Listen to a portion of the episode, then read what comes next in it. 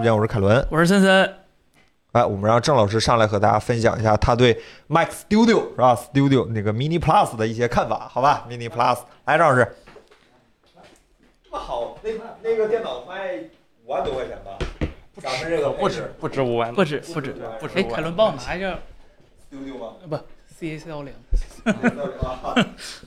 啊，瞅的亲切是吗？编辑部收到了一个没有开封的，它它它也跟那个电脑差不多，是吧？哎，对对对对，啊，哎不对，它比那电脑还便宜一点儿，啊，便宜点儿，便宜点宜点算上软件儿，它就啊差不多了。对对。其实其实那个电脑就是我先说结论啊，就是确实咱们这个视频里面也不太不太好说，这就不需要那么委婉了，是吧？对就是我我不太推荐苹果的台式电脑，就苹果那种需要插一个电源放在那儿的电脑。啊，我都不是特别。然后森森，我我觉得你应该理解我说的啥意思。哦，太啊，是是，对，就是 Mac 这个东西，它嗯就就就它毕竟嘛，咱咱咱从就是这个 Mac Studio 这回更新嘛，它用的是 M2 Ultra 嘛，对吧？就是 M2 Ultra，嗯，M2 或者说 M 系列这个芯片，其实从本质上来说，它是就是 A 的那个加大版嘛，对吧？它它就是 A 十四叉、A 十五叉、A 十六叉，它这个东西放在 iPad、放在笔记本上，我觉得这个再合适不这优势就无敌的大，优势无敌了，对。对。就就是如果如果你现在就是问问我，就是你要买一个笔记本电脑，你就日常办公或者是什么，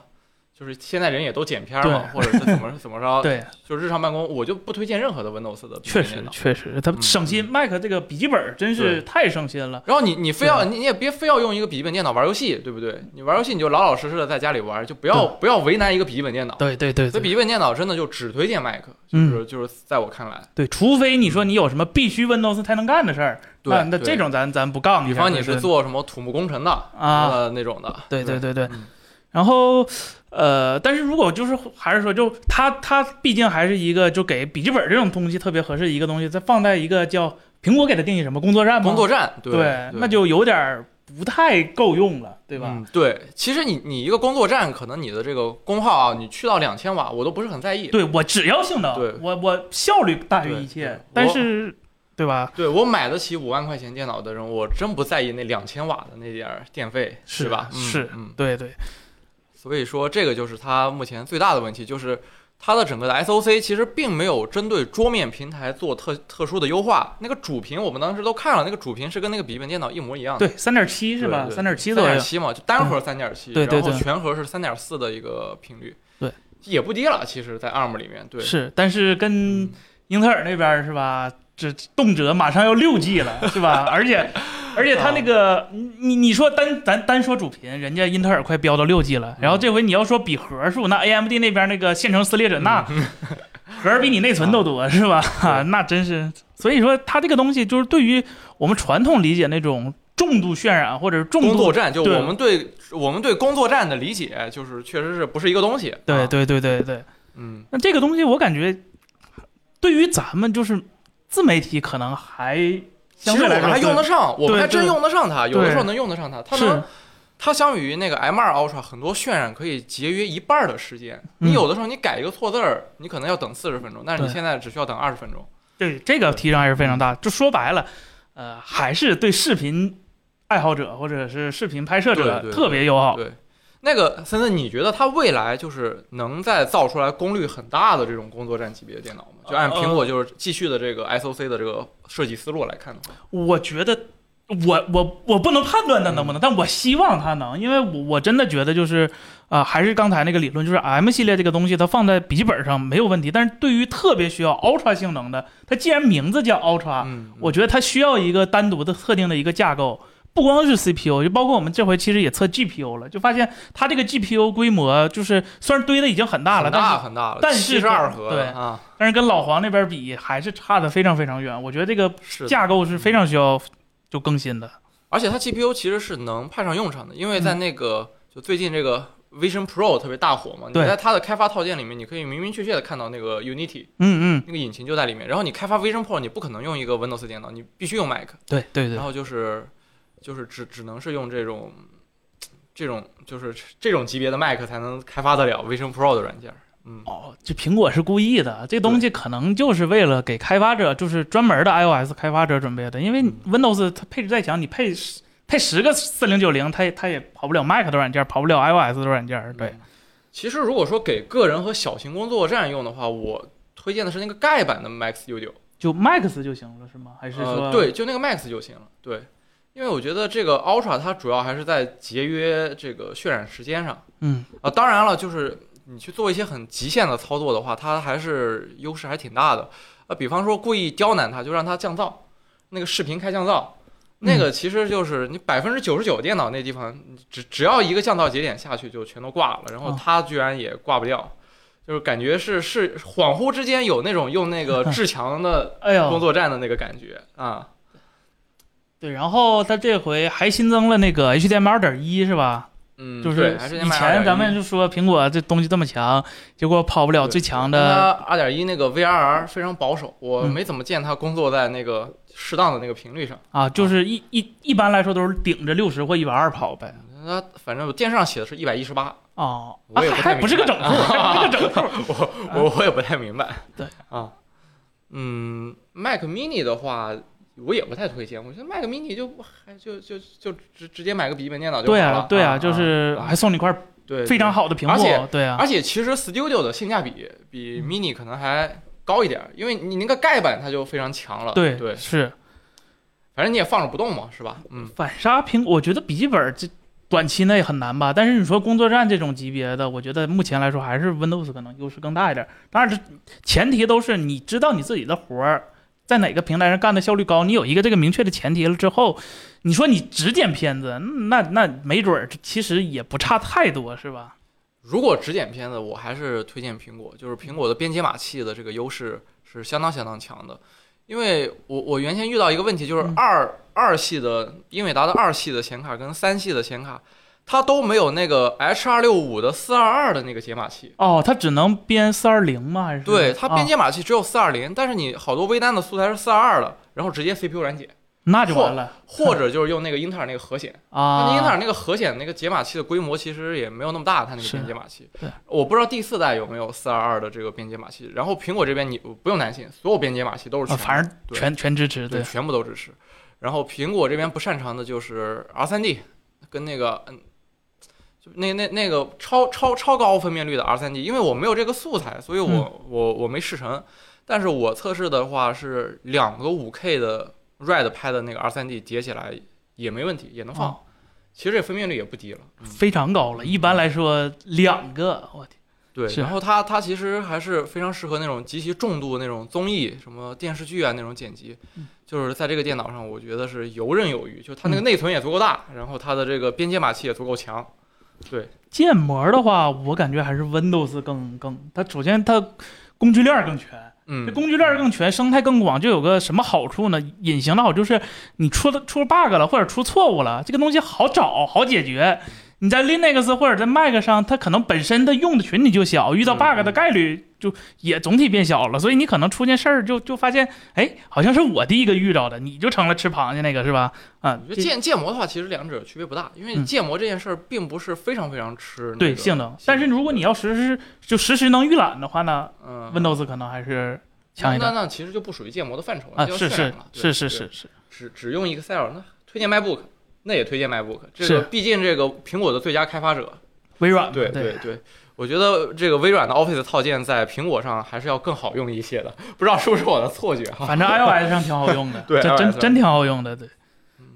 嗯，SolidWorks 这个软件其实对苹果挺友好的，它它那个 iPad 上不不就有吗？对那个建模软件。这个这个软件，我觉得它 这公司挺有意思，它嗯它它它专门挣那个专业者者那一份钱，就是它必须用 Quadro 才有一个完整的速度，嗯，就明明东西都是一样的，然后它只它限制，这这这公司但但它它在 Mac 上好像对对 Mac 上就对对。对 Mac 上倒是很好。啊，CD 不要考虑 Mac，嗯。对，CD 就不用考虑 Mac 了。对，嗯，WPS 也挺好用的，也挺好用也，挺好用的，就是办公日常办公还是更推荐。就你你不管是文字表格还是做 PPT，就推荐苹果电脑，是。因为苹果电脑你你你忘了电源，你也几乎可以用一天。嗯。就你做这些工作的话，但是你 Windows 电脑，你如果你就老得带着那一一大坨那个电源，就是大家能明白我这意思吧？专业显卡对比苹果啊，这个苹果说实话就差太多差太多。了，专业显卡差对，太多。就它整个生态，首先，呃，你纯 GPU 加速的话，其实还好，它毕竟规模在那。但是你说用上一些专用的，比如说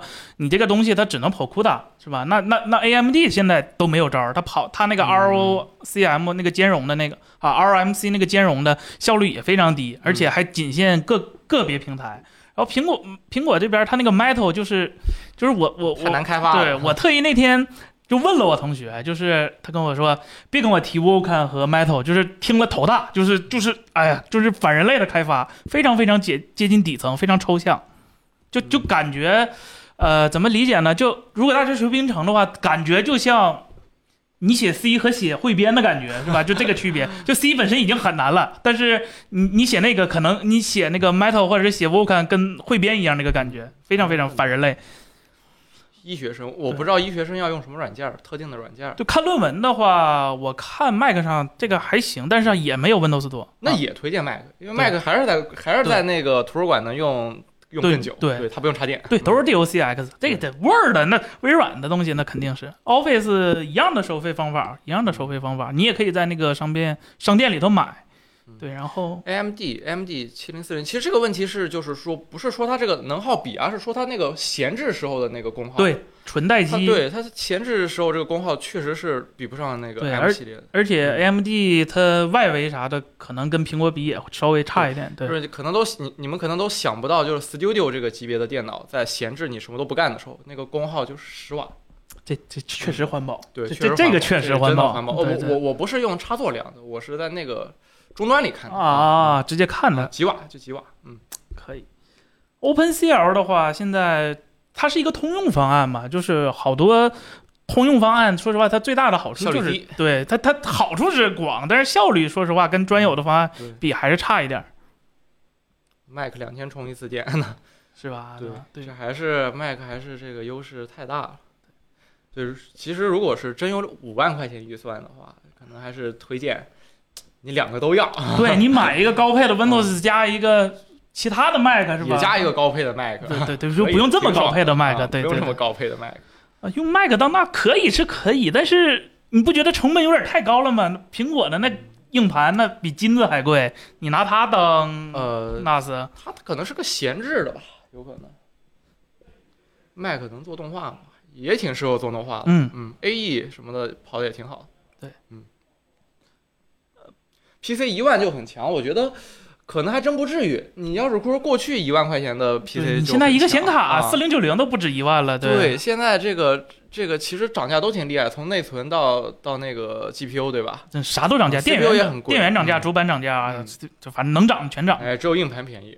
嗯 Mac 优势太大，就还是我们刚才说，就是专，就是它能用硬件加速的那些东西，就比如说视频解码，嗯对，视频编解码，或者是啊、你用 Core ML 的软件，或者是啊、你给 iOS 做开发，那这个你只能用 Mac，嗯对，嗯，呃，其实程序开发的话，U 那个 Unix 那个环境要比 Windows 好太多了。嗯，确实，对我我看见就是我也不太懂，但是我看见大部分的程序员用的还是都是 Mac，很少见用 Windows 写代码的人。嗯我估计还是因为可能这帮程序员是要九九六是吧？坐地铁的时候也得加班打 打代码不，我我我认为是跟那个环境的关系更大。啊，配置环境是吗嗯，确实，Mac 上的配置环境那个环境非常友好，那个对啊。我现在认为的话，就以前可能轻度办公不推荐 Mac，现在轻度办公的话也很推荐 Mac。对对对啊，神剑啊，对，所以差不多吧，就是也都老生常谈这些话题。嗯对我那个同学，他开游戏开发也确实是用的 Mac，嗯，对，但是这个还是取决于你习惯和你公司给你的配置配套。对嗯，可以，那我这个就聊差不多了。嗯，八年不用换配置，我觉得有点过了，因为你既然选择花三万买电脑，花三万买 Windows 加三万的 Mac，我觉得你有这个消费能力的话，呃，会这个东西用八年，我觉得不是一个合理的选择，不如一年一万，然后你等下一代出的时候不买最新的那个，可能反而就更合适一点。OK，好，嗯啊，这两天的主题哈，终于不是 Vision Pro 了啊，这 个好像这个主题已经持续了我们好几周了。啊，我们今天终于可以把主题换过来了啊，对就是这个森森一直给大家啊准备的这个电视主题。那咱们现在就进入到这电视这块儿，这块儿我确实是不太了解，想让森森啊简单给我简单讲讲啊，没问题还太好了，我就想在底下听你们这个 给我讲电视，好吧？来，大家们再次欢迎郑老老师，对吧？对，这反正要说真话啊。对，反正咱们公司对电视比较苛刻，我们俩肯定是前二了。对对啊，对我一一我是眼睛养的比较刁，对，就是你是比较了解，是真的就是我们就一直就说许给大家嘛，就是讲电视，但是我们视频确实这电视这个东西。啊、就测起来，包括制作起来，我们想给大家一个特别好的一个，可能还需要时间。但是今天就是先给大家讲一下我们目前得到的一些结论和我们实际的一些观感，好好吧，嗯对吧？就是呃，先叠个甲啊，就是我们今天说的所有东西都是我们自己主主观的评评，主，观的感受。呃你要是觉得那个好，跟我们杠。那你对是吧？你去买那个没有任何问题。我们现在所有的感受都基于我们当前的认知。对啊对对对对，呃，先说一个呃暴论吧，我嗯我先给大家抛一个暴论，就是不管多少钱的电视，我都不推荐迷你 LED。我我我我我现在的暴论是是是是这个，我不知道大家 就是吧？大家怎么看这个事儿？就是有没有人心领神会？是吧？下到三千块钱，上到我们现在公司虽然没到啊，但是估计也得有两万多的那台，好吧？再往上的，但我我我实在是买不起，是吧？我也不想评测那种十万块钱的电视，跟我们可能没什么太大关系。没关系，那纯粹是看个热闹。对你买得起啊那个电视，不会过来看我们直播。对关键是啥也不用看，你直接下单就行。对啊，然后上那就上到咱上上限就三万吧。这些电视里头，反正大大小小看了，没有一个迷你 LED 电视，起码让咱俩特别满意的吧？嗯，对，没有没有，都多多少少有一点小问题。对那个凑合满意的那个价钱已经不满意了啊，是是是是是，啊对，就是大家可能看很多别的地方，就是会带一些迷你 LED 的产品。呃，首先我我我我们不推荐迷你 LED 的产品，其实这个应该在我们直播间已经好说了好久了，是吧对，？说了好久了。对对对对对嗯，对，主要是给今天给大家讲讲，就是咱先不不论具体哪个型号啊，但是我们贵的、便宜的迷你 LED 都摸过了，先给大家说说嗯咱们在迷你 LED 上使用的一些感受。首先就是它工作原理决定了你这个迷你 LED 一定会遇到你看看东西糟心的地方的。嗯我觉得这这个事儿对于我来说是不可容忍的。首先第一点就是，呃，暗部细节在迷你 LED 这个东西上是没有的。我都不谈光晕，咱就说把把光晕这个事儿除开，就纯显示上，嗯迷你 LED 是显示不出来特别暗的细节的，导致你在看很多东西的时候都是一片黑。这是第一个问题。嗯对对，第二个问题呢是控光算法，还是咱们不提光晕，就跟光晕都没关系，嗯我们就默认你对光晕没有任何影响了。就是在就是怎么怎么理解？就比如说啊，我们在看电影的时候有一个特别复杂的一个画面，上面就是明暗对比啊都非常强，但是呢光亮的地方都是那种点光源的时候。嗯这时候，呃，算法不好的迷你 LED 电视，它就有一个什么问题？对，一团一团。对，它不知道这个时候我的背光到底是该开还是不开。嗯呃，它有两个算法，一个算法呢是它的迷你 LED 的调光的那个强强度，呃，另一个算法呢是它分析整个画面的明暗明暗的那个就是比例比例，啊对。然后这个东西呢就导致这两个算法会互相打架啊，啊，就导致你闪是吧？对，你就导致哎这一帧的时候它看起来很暗，下一帧因为字幕出来了，它白的地方变多了啊，导致这个画面一下就爆了。啊，就这个东西永远没办法调和，就是它只能算当当前的一个一一一个视频，呃，一个一个一个帧，它不能知道下一个帧到底该怎么算，嗯？它不能保持一个特别连贯的一个算法，这就导致所有的 mini LED 的一在看 HDR 暗部的时候，总会有亮暗亮暗亮暗的跳。跳对，然后第二个问题呢，呃，第三个问题呢，就是如果你是个打游戏的，嗯啊、你你你经常接主机，那主机上有一个非常好的功能叫 VRR 可变刷新率，这个能直接减。对，直接能减少你那个对嗯，这个和 mini light 这个跟那个背光还打架，就你可能都想不到，你以为这个可变刷新率跟背光没什么关系，对，但实际上它们也都是联动在一起的啊。对对对对嗯对，然后呃就，然后还有一点呢，就是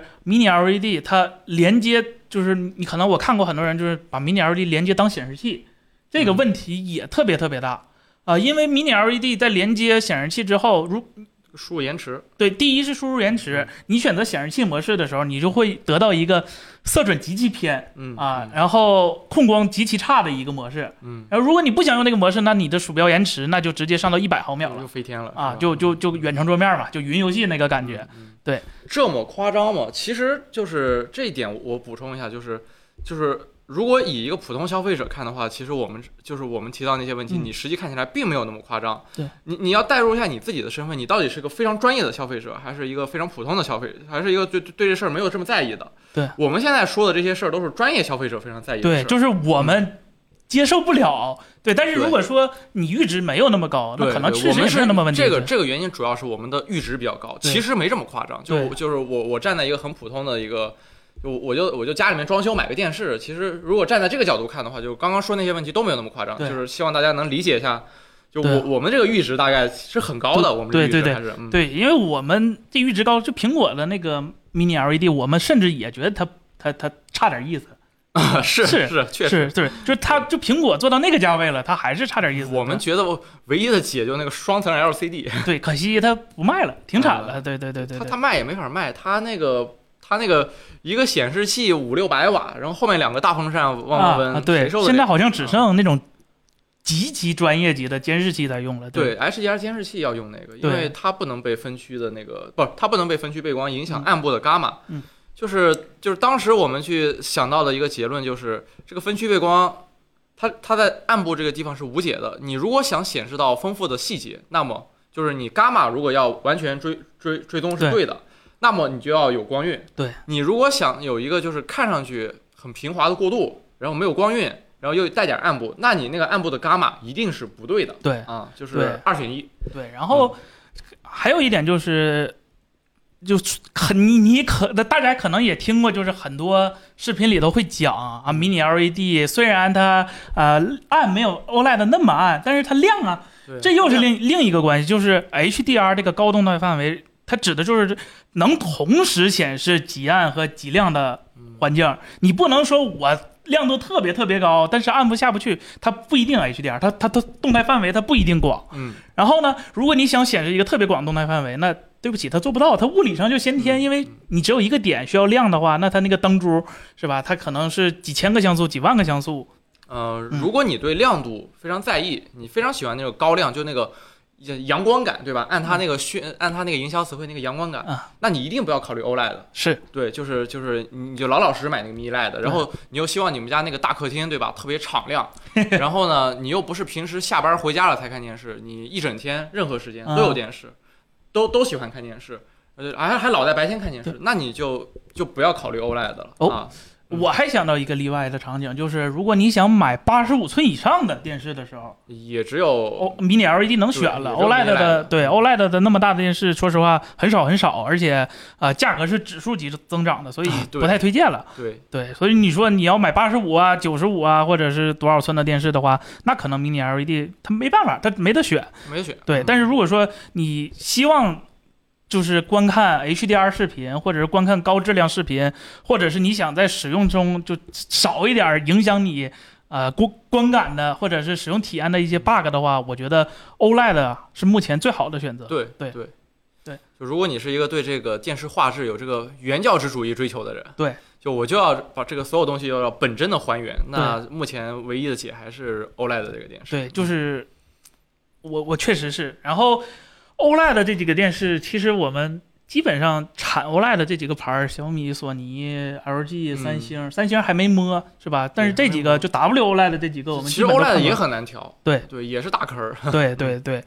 对。然后还有第二点啊，咱咱今天呃先都不说型号，就说我们。用电视的时候就得到的几个小体验，就它不涉及型号，只是说大家需要注意踩坑或者避坑的地方。嗯然后就是我我我以前一直有一个就是怎么说错误的认知，可可能大家也有，就是啊，就是我这台电视啊，我系统不好用，那我买个外接的不就完了吗？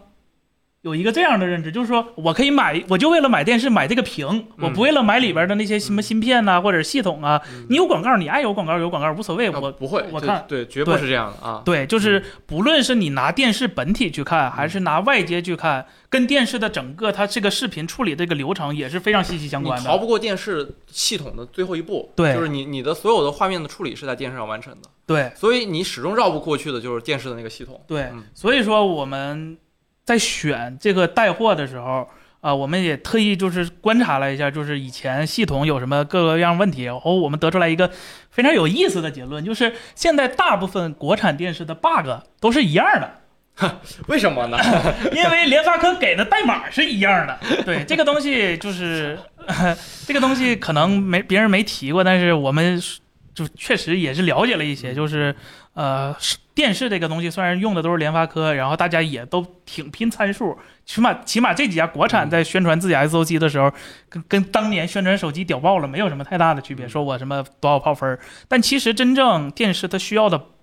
啊，它当然需要这些，但它最需要的可能不是这不是这部分，而是对画质的那些选项。呃对它可能那个上面的那些安卓系统啊，然后那个 UI 都是自己写的，但是对它最后那个去控制什么清晰度、亮度、对比度的那些算法，对对对，那那些东西还是联发科写的。就比如说你现在在各个呃，你就随便去找啊，只要是联发科的电视，或者是他们几个头牌那几个电视，都会宣传自己有什么 AI 降噪、什么倍线、什么什么什么动态对比度、什么各种这种算法啊，什么所谓的自研，这些全都是 MDK 打包的。是的，对，然后呢，刚才说它跟手机不一样，就是咱们国产这几个品牌做手机，那真是就是炉火纯青了。嗯，然后我也特意了解了一下，就是，呃，一个手机就现在啊，就是一个手机品牌，就一个 SOC 还没有上市，嗯，它提前拿到这个 SOC 去 tuning，就去调这个优化，需要大概半年多的时间，对对。提前去准备。但是电视这个行业目前来说，它还是一个啊，你给我买过来，代码我拿一下。供，应商这边还是，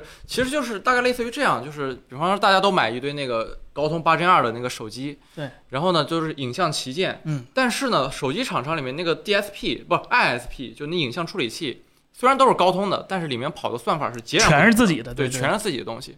然后呢，嗯，这个电视这个行业，它就是它上面那个系统确实是他自己的，对但是它下面往那个 DSP 那个地方，哎，那些代码不是自己写的，它甚至只有 UI 是自己写的，系统都是发哥的，系统都是发哥，就发哥作为供应商，这服务是相当到位的。非常到位。啊就是发哥电视这边为什么能做到市场第一，对就配合程度极高。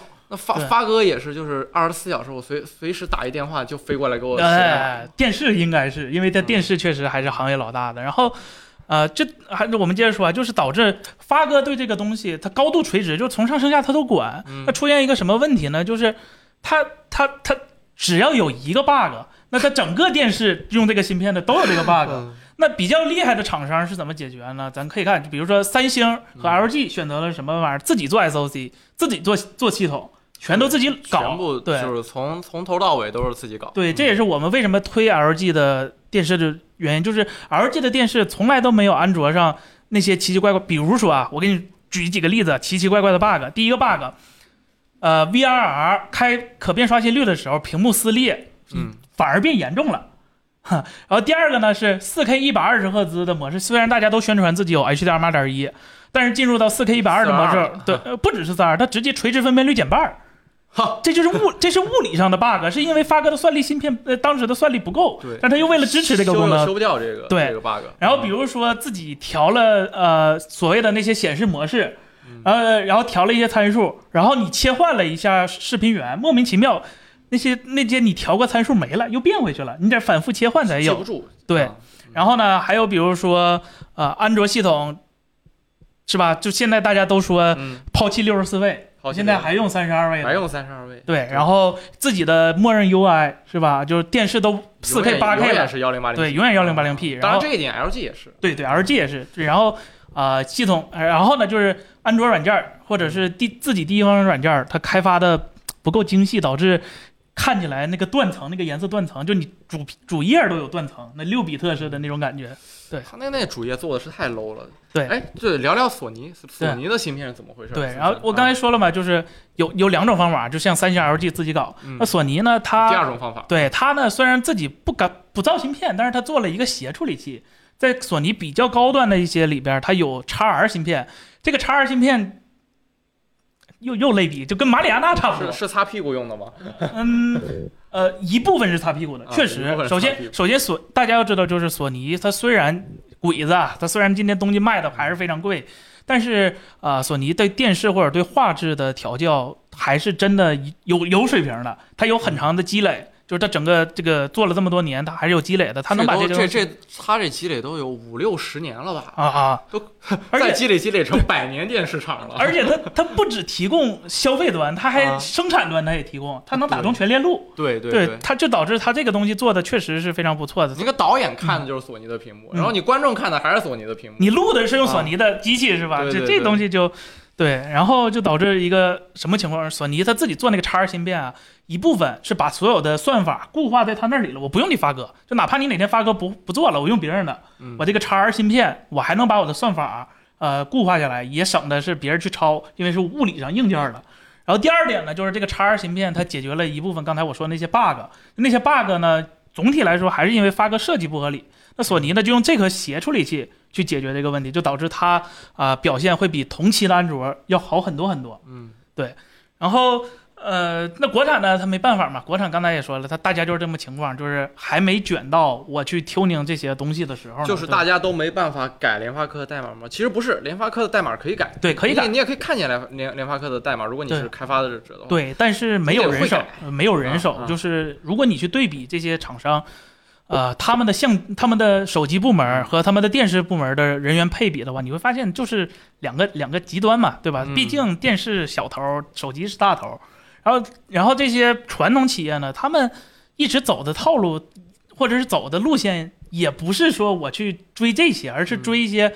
渠道啊、线下呀，或者是宣传这 这方面比较好好入手的一些东西。对，就是这个能意识到。能意识到联发科代码有问题的这个消费者实在是太少了，对有百分之零点一嘛，哈，呃，可能真的需要我们多说一点儿，是吧？对对哎，我们来推动一下这个行业哈，对。然后呢，发哥在这个电视行业，那真的就是手机般的高通那个感觉，就是没人能能能阻拦他，阻拦不了。就是就是哪怕你不用我，你也得给我交钱，这个级别的。就是然后呢。大家如果听过陈星，就 M 四二以前也是做电视芯片的，M42 嗯现在是联发科子公司了，子公司了。呃，联咏 Novatech 也是做电视芯片的，嗯也是 MTK 子公司了。全我全给你收过来了全给你收起来。唯一剩的一个就是那个 Amilogic，它还不做高端，是吧？就导致整个这这这，只要是你买一个是吧，安卓电视基本上都是联发科差不多的。要么联发科有问题，你们就跟着一块儿有问题，嗯就是有点像当时那个八八八是吧？这个世界唯一有一个曾经能改变这个行业的，就是呃海思，这个是实话嗯。海思现在最新的那个啊，就是只有我记得只有华为的几台电视用那个处理器规模，真的就是发哥就还没发布，就 PPT 发布的那个叫分腾两千的那个那个规格，就华为在几年前就已经定下定义，那个规格真的，你一看八个 A 七三啊，一个电视了。啊，一个电视用了啊。八个 A 七三，你就是真真智慧屏，你就说海思得多下料是嗯。吧？但可惜大家懂是吧？然后呃，我我我就为了做这期电视，我还特意查了一下，就历史上到底有没有人就就就就就这投影我不用发哥，我还真查到了一家公司用了高通的芯片当电视芯片，啊用的是骁龙八幺零，这个公司是乐视，啊，在二零一五年的时候，乐视用了一颗骁龙八幺零作为了一个电视的一个芯片。那那那那那个电视咋咋样吗？能问你一句吗？嗯 乐视现在咋样？它咋样？不不不，就是分开讨论一下啊。嗯，我记得当时乐视的确实要很多功能，乐视的电视，我记得大家评价挺好，挺好的，真挺好的。但是用八幺零的那款，说实话就嗯呃，不知道了。就就就它功能确实是比传统做电视的少一点儿，对，就没有那些接口，哦对对，它它就没有就没给你开这些模块儿，对，然后就就就就完事儿了嘛。所以说现在没有然后了就。就大家苦联发科久矣嘛，所以哎那会不会高通那个虽然没什么功能，反而还不错呢，呃，那少过了很多那个那个屎山一样的代码。嗯，没准儿是吧？没没准儿，对，确实，因为你看那个大家那显示器也都挺好的嘛，显示器又没什么处理器，对就吧？越处理啊越有麻烦，是吧？你越处理越麻烦，而那个年代又没有什么 mini LED 什么的，是是，说不定把那什么 AI 降噪啊、什么超分辨率啊，对，都关了，对吧？关了，说不定还好点儿。对，仔细想一想，好像八幺零放在今天也比那些电视性能强是它还三十二位呢，啊！对呀、哎呀啊，真是哎，对哦，今对今天我们购物车里头可能有一个奇奇怪怪的链接啊，我看看有没有哦，没有没有，我们今天链接没有，但是没放上。对对对对对，这个是因为技术原因，但是我们给大家许过一个东西，就是给大家挑一个非常推荐的那个电视。电视对，我们今天只是一个开头啊，就只是一个开头。我们推了一个我们就整个最喜欢的 iPhone 吧电视，内部觉整个 iPhone 得最值得买的一个电视嗯就是是就 LG 的 C 三是吧嗯？就就呃，就是刚才我们提到那么多那些问题，我们也特意说了，就是嗯 LG 没有这些问题，还是因为呃，第一，处理器和系统都是 LG 自己写的。嗯，屏幕是 LG 自己产的。对，目前市面上你能买着的 OLED 电视，百分之九十九都是 LG 产的吧嗯，？QD OLED 虽然好，但是太贵。对我们今天也，没多少。对我们今天 C 三，大家可能有点诧异，是不是可能都没见过别人带这种产品，是吧？嗯我们能说价格吗？凯伦？啊，它就是下就是那个价。啊，就是那个价是吧？我我我给那啥，呃，我给大家说一下，就是我们 LG 的 C 三给大家带了四个，一一个是四十五只有两个啊，就是 C 三和 C 二吗？没有 C 二，只有 C 三。只有 C 三，两个尺寸。对啊，啊，没有预售那个。呃，对，预售的也没有，因为啊有一些很麻烦的事儿，哦，大家珍惜一下吧。这直播链接不定几点就得下了。对我们那那不好意思，但是我们都谈了是吧？啊我们今天是呃正经那啥的时候就都有。五十五寸和六十五寸的 C 三。就最常就最常见的两个尺寸。对对对对啊，对，然后五十五寸的 C 三是我看一眼啊，啊五七九九九，七九九九，七九九九这个价格，呃，五十五寸的 C 三你还是非应该常划算的，因为应该 C 三刚发布没多久。对对你应该是找不着比这个五十五寸 C 三还那啥的嗯，就大家可以去查一下是吧？这这也不是咱说对对说是吧？对某东？某东上你可以看一眼嘛，它的价格是吧？六十五寸的是一二二九九，啊，这个价格什么概念呢？我给大家说一下，我现在用的那个小米电视 OLED 大师，当时的起起价也是一万块钱，对一万块钱，就相当于嗯它它本来就卖一万块钱，就相当于你加两千多能搞一个 LG 的电视，就是没有那些奇奇怪怪的 bug。我现在真的，唉，不知道有多后悔，是吧？还是那些那些毛病吗？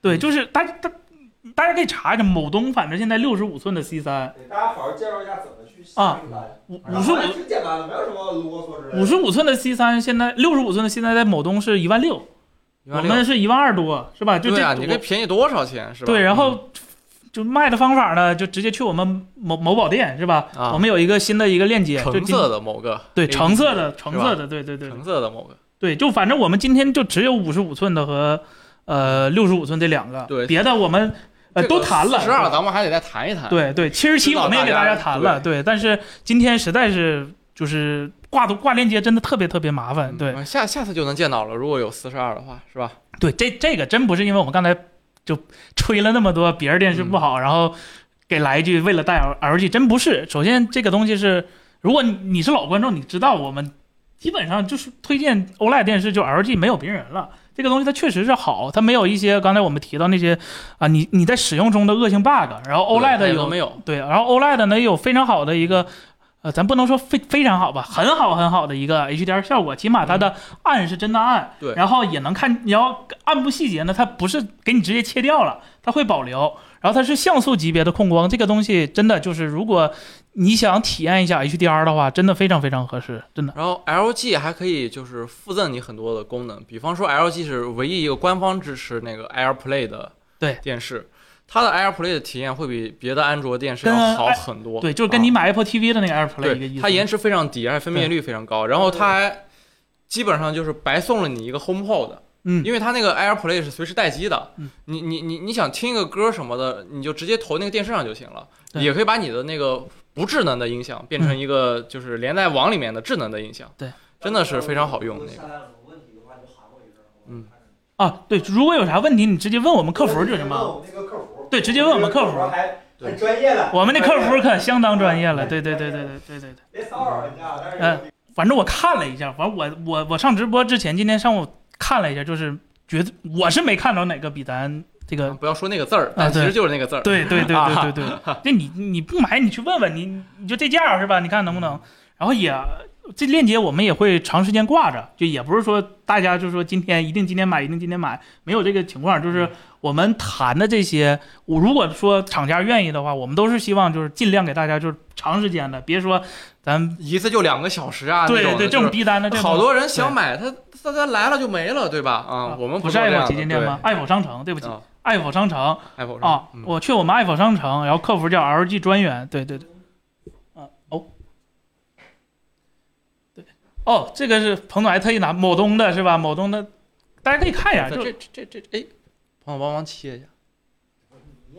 啊啊啊！就某东，反正五十五寸现在卖一万，正好。对呀、某东就是他还卖一万，对，然后我们是八，千，对，就算八千，对吧？对然后，呃，六我我其实更推荐六十五寸的那个，啊，我我觉得，因为我自己在用六十五寸小米的那那个嘛，因为对吧？五十五寸那个有点尴尬啊，嗯，对，有点小，然后但也不是说五十五寸那个不合适，它适合一些比较小的卧室。对对，如果你放不下55你在卧室，对对对，就是咱们那个那个哈老师，他也就有一个五十五寸的。嗯，对对对对，但我自己用的六十五，我是觉得啊我我还有放卧室嘛？吧对就是嗯你能放下最大的尺寸就是最合适的尺寸。是的 OLED 它没有可视角度这个问题，它不像你的 LCD，你可能一偏它再加上迷你 LED，它它就就效果更差了。但 OLED 无所谓。这对对对对，Mini LED 就是我们这次还发现了一个新的问题，就这个电视你不能靠太近看，你如果靠近的话，那个边角上就开始出现角度了，啊，对对对对，然后你就会发现边角是发紫的。是。啊，你必须离一个这个 Mini LED 电视大概得在呃两米之后，对。它才能保证这个画面是一个完全就是均匀的一个状态。太近画面脏，太远又觉得不过瘾。Mini LED 现在是这个这个这这个 困境，还是远点吧，远点看不到那个光晕，你说还行。六十五寸看着跟五十，呃，当当然了，这也跟你家里的那个布局有关系。对对对爱否商不是不是是某宝搜我们那个爱否商城，对嗯，这个这个上不到我们的这个就是对，这这个今天那个链接确实上不了，我们但我们一直在搞，对它没有。搞通，打不通这两个对地方。嗯，对，然后好。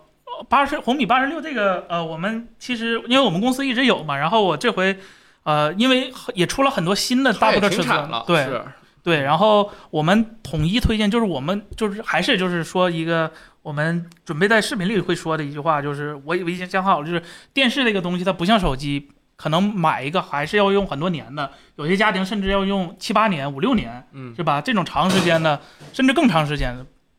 我们还是推荐，就是你现在买一台，宁可多花几百块钱，但也买买一个省心的，靠谱的，对，省心一点对对，不要为了那几百块钱去纠结这些东西。所以我们推荐的电视没有一个是啊联发科去年的芯片的，就是那个有 bug 的 MT 九六五二的的，就不管那个东西性价比多高，我们都没有一个都没有推，推的都是九六五三最新那个 P 七百的芯片。嗯，这个芯片解决了很多 bug。四 K 一百二是可以正常工作。，对对对对对对对，所以所以所以还是那个观点，就是八十六它在以前那个节点它非常好，但是现在有新的了，我们有新的推荐。对，而且因为你要用很多年，你可你你你可能以前你你知道它四 K 一百二会有问题，然后你你觉得你用不上这个一一百二呃，但你保不齐你过几年就用就想要四百那个一百二二的那个刷新率了呢？这时候你再换一个电视，不也嗯不太值吗？就是你付出的成本不就更大吗？某宝搜爱否商城，价格排序最高的，就最贵的那个是吧？啊咱们啊咱们店单价最高那个都是 C 三，你你你你你可以问客服确认，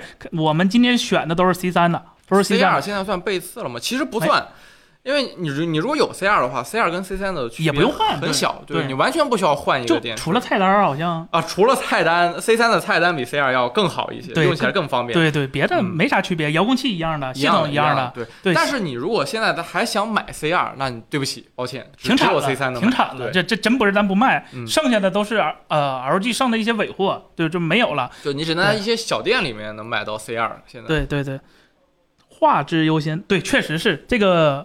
呃，我们因为 QD OLED，说实话，现在我们也没有主力推的。第一个原因是索尼的 QD OLED 它下一代没出呢 L L 没出，A 9 5 L 没有出，A 9 5 K 它它有点问题。首先，刚才我们说处理器是上一代的，然后第二呢，就是它用的是第一代 QD OLED，它的第一代 QD OLED 在我们的这个测试里面还是有一些小毛病的。对说实话，嗯，对它 ABL 会比 W OLED 更激进。对，然后它那个反光那个问题，对反光它黑不够黑它。不够黑。对对，然后三星呢，第二代 OLED 我 QD OLED 我没再搞了。然后也争取到一个很好价，但是呢，我们今天还没推，就是因为我们在一直在纠结，就是你花这么贵的一个钱买电视了，但是它没有杜比世界，嗯，觉得这个东西到底是不是多少有点儿，就是毕竟一个电视要好多年嘛，你少了一个这个功能，每次看到有杜比世界片源的时候，心里都咯噔一下，也不太好受。对，所以我们还是就是选一个呃价格比 QD OLED 要便宜很，基本上是很多，然后效果又非常好的一个电视。对，呃，A 8 0 L 用的是旧芯片，索尼。今索索尼今年的所有产品，除了没发布的那个 A 9 5 L，用的都是上一代旧芯片，嗯所以我们推荐的没有一个是索尼的。A 8 0 L 就是 索尼的 OLED 电视，我想跟大家说一个坑，就是千万不要买那个雾面屏那个 OLED，五十五寸和六十五寸的 A 对8 0对对，把那个买回家，你会发现它跟 LCD 看上去太像了。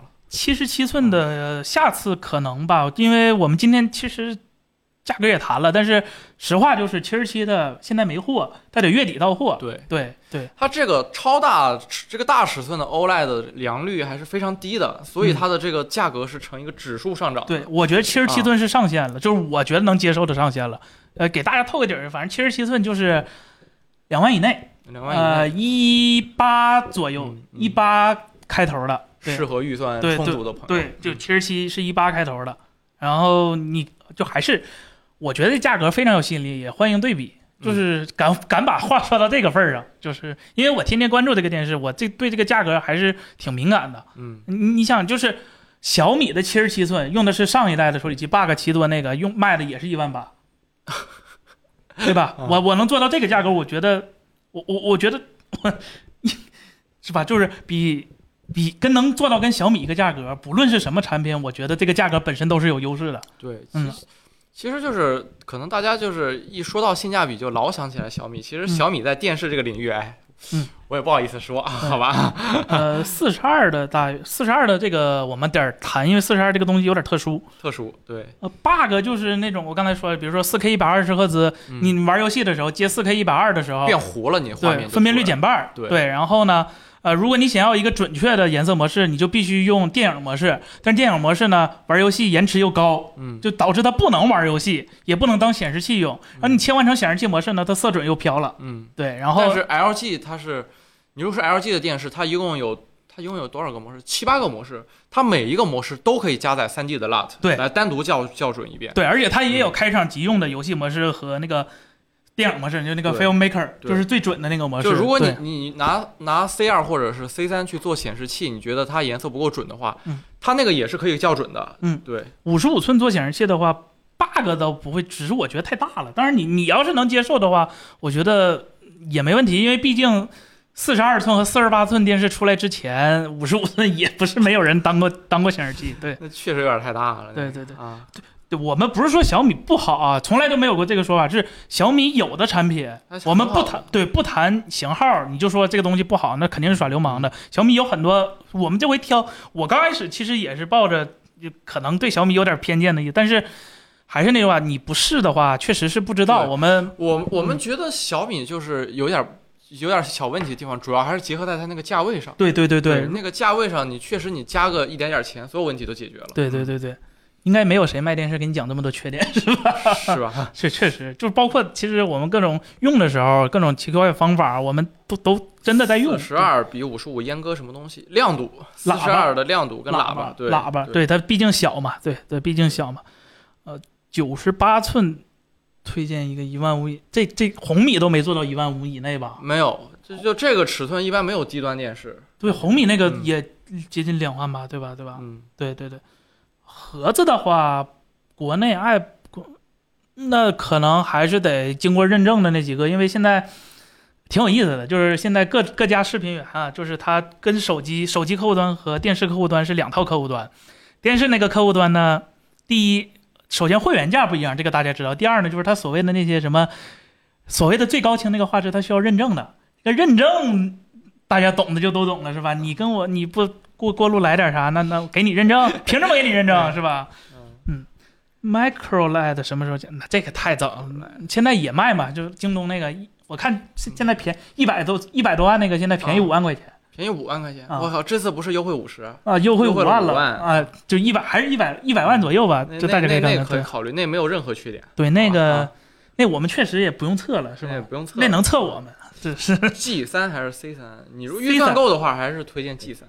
对，就 G 三的亮度，它确实是比 C 三高一个档次的。对对，G 三喇叭也非常好。对对对，呃，那个那个 C 系列可不是 LG 的旗舰，LG 的旗舰是 G 系列。对对对对对。希望大家不要误解。只不过啊恰巧它 C 系列太合适了。就对 G 系列，说实话，我个人觉得贵了一点点。你可以，呃，这价格你可以类比一下，就是五十五寸的 G 三能买六十五寸的 C 三，啊，是是，就是。小一号的 G 三能买大一号的 C 三，大概是这个价格比例。对对对，然后 LG 是 A B C G 是这样排的，其实 B 系列也还可以，但就是但是这个价格上没太多优惠。对，啊这价格你直接跟我们客服说啊，客服会给你改价或者是发优惠券，就是价格就是我刚才说那价格七九九九和一二二九九九。亮度有阉割吗？有，因为小尺寸做不了那么亮，它对不叫阉割，对，它物理物理限制。嗯对对对对对。它的线宽也承受不了那个电流，所以它没有办法那么亮。红米五十五一千五而这个其实还就是你对画质有多大的追求，就是。呃，如果你想看 HDR，有一个非常好的一个观感，或者你说你想玩游戏，PS 五或者 Xbox，现在说实话，你游戏都次时代了，主机也次时代了，那画面理应该次时代了。呃，有 HDR 效果和没有 H 就有 HDR 和没有 HDR，真的非常非常明显。尤其是我我觉得对我来说体验最最好的一个 HDR 游戏就是《奥日》，这个如果大家、是不是那啥吗？不是啊原神吗？原神原神原神 HDR 效果也也挺好，挺好的但是奥日的那个效果真的是我，就贼亮，尤其是拿 OLED，因为大家如果玩过那个奥日或者见奥日，那个奥日那个小精灵啊，它就是一个小小的白白的，嗯然后呢，它跳来跳去蹦的又非常快。如果是 Mini LED 的话，绝对是没有那个体验的。立刻立刻就没没那对色儿了。对对啊对对对对，他这个哎，我刚嗯刚看有一个人说红米五十五一千五是，LG 八千，其实我们还真是这么推荐的。对我们就就电视，你要么买最贵的，你要么买最便宜的。对，对，就是我们测下来之后，我们嗯也挑了好几款便宜的红米的和雷鸟的机器。对对对，咱刚刚贵的也说哦，我们只说贵的是吧？对，还没说暴暴论是暴论是不推荐任何 Mini LED 的，但是不是说我们不推荐 LCD 产品？也推荐。有很多价廉物美的 LCD 的产品那，性价比真是极高无比。对对，就是是我们要不直接便宜的或者性价比高的跟大家报个参数。对，也咱也得说几个吧。啊对对对对对对。然后呃，我们挑了几个，首先呃最最小的，就是最便宜的那个档位的三千来块钱的，三千一两千的我们就没挑，是因为我们比较刁钻，我们不太就是哪怕买这些便宜的，也希望就是有一个差不多的体验。差不多。你别来个六十赫兹，其实咱们选出来那个三千多块钱的电视，对于普通消费者，那那那体那画质验也很好了非常好。对，我们三千多选的是雷鸟的那个呃赫七 Pro，嗯，它它没有分区背光，对它没有是个优点，这是个很大的优点。啊，对，啊。而且雷鸟呢，得益于是 TCL 旗下的嘛，它有自己那个平厂，就是可以呃成本做大最最优化。对，所以它性价比就是非常高。对，嗯。大概是三千不到就买了一啊。个五十五寸的。然后呢，它那个它是 HDMI 二点，对它用的是新芯片，刚才我们说了，就我们今天所有推荐的没有一个是旧芯片嗯。的。然后这个电电视呢，就是新芯片，首先没有那么多 bug，然后 VA 的屏，我们推荐的今天所有产品也都是没有一个 IPS 的。我们觉得电视来说，还是很重要的。电视来说，VA 还是很重要的。就对比度这个东西，VA 能做到五千比一，那嗯 IPS 只能做到一千比一。因为你电视也不会离那么近看嘛，所以对你对像素的响应速度没有那么对，对没那么刁钻。对。然后这个赫奇 Pro 它就是没有分区背光，但是亮度能做到四百五十尼特左右，我觉得日常来说够用了。够用了，对。对，然后而且它那个芯片其实是很旗舰级的一个对对九六五三嘛，对对，然后呃它的，然后我也特意看了一下，就雷鸟的系统现在我觉得比 MIUI TV 做的要好一点。好一点了吗？呃，它那个起码菜单儿能做到我实时调画质的时候看到背后的东西。哦，对对对，所见即所得对对对 MIUI 现在调分区背光必须要进到那个设置里面，对然后调成啥样了，我根本看不到。对你得盲，啊你得凭记忆啊，大概是这个感觉是吧？盲操一下。然后呢，呃，这个电视唯一的一个小缺点就是雷鸟安装第三方软件有点费劲。嗯，费劲儿，然后就广告是吧？对广告的话，这东西我们没办法保证，它这个东西就跟云控一样，今天多了，明天没有，或者说他一看收货地址，iPhone 科技给咱是吧，特殊推了一个固件，这这很很奇怪。对，雷鸟广告是是个问题，就是它这也不能说是个问题吧，就是你你你你想要这个价钱买到这个东西，你就得承受这个代价，对要不然人家也要赚钱。就他们东西，咱们也知道这个毛利其实是非常少的，就靠卖这个硬件，本体真的赚不了钱。对，对就是嗯呃，雷鸟的这个赫七 Pro 就是五十五到八十五吧，基本都有，嗯就根据你的需求选尺寸。嗯然后第二个备选呢是小米的 S 八五，S 八五啊，这个是替代我们过去常推的那个 Max 八十六的。对红米八六，对，红米八十六那个我们刚才说的就是它太老了，就是小米这个。停产了，嗯对小米这个呢，改了两个问题，也是我们刚才说的两个问题。第一，它用了新处理器嗯 P 七百，然后第二呢，就是它用了 VA 屏，这回是直接嗯注意啊，只有八十五寸和五十五寸的 S 是 VA 屏咱以前那个八十六是也是 VA 吧？IPS。哦，那个 IPS 然后小米的 S 六五和七五是 IPS，啊。不要买，不要买六十五、七十五的，我们推荐八十五的。八十五的，对，现在大概是六千左右，对，也不是很贵，说实话，对也不是很贵，比那个八十六上市的时候还便宜呢。是，而且它那个外观还改进点，那个八十六其实那个设计，它那几个角看着也对，挺塑料的，是吧？对，然后小米的一个优势呢，就是首先它做了 CIE 幺七零杠二零一五的一个校色，对，它它这个校色就是，呃，适应了广色域屏，让你看起来就是跟手机上的区别会稍微跟苹果手机吧会差苹果手机区别对对，会小一些。然后小米的另一个好就是。呃，它的网飞买的是最高级别那个授权，嗯就，直接能搁网飞看 4K 的那个 HDR 内容，就是 4K，然后杜比世界跟杜比全景声的两个标都能点亮，对，都啊能点亮。然后它自己本身也有杜比世界和杜比全景声，嗯然后 HDR 十什么都有，就是也是一个非常我们非常推荐的产品。嗯然后我们没有推荐大家可能比较常见的叫世界第二、中国第不中国第一不对，中国第二、世界第一的那个品牌，是因为啊、我们发现它它的这几个就价格差不多的电视，呃，IPS 和 VA 好像是混用的。混用。对然后抽奖这就很糟心了，对吧？我们不太推荐这些需要抽奖的这些这些东西。然后对呃，再加上还有一点，我个人比较膈应的就是它旗舰品牌在中国和美国的，一个是 VA，一个是 IPS，我很膈应这一点，嗯搞区别对待，导致我不是特别喜欢这一些。不是说它产品不好，只是我个人啊，我个人感觉我不喜欢。对而且因为你这个抽奖其实都不像是一个这个就是以前那种显以以以前那个硬盘的抽奖，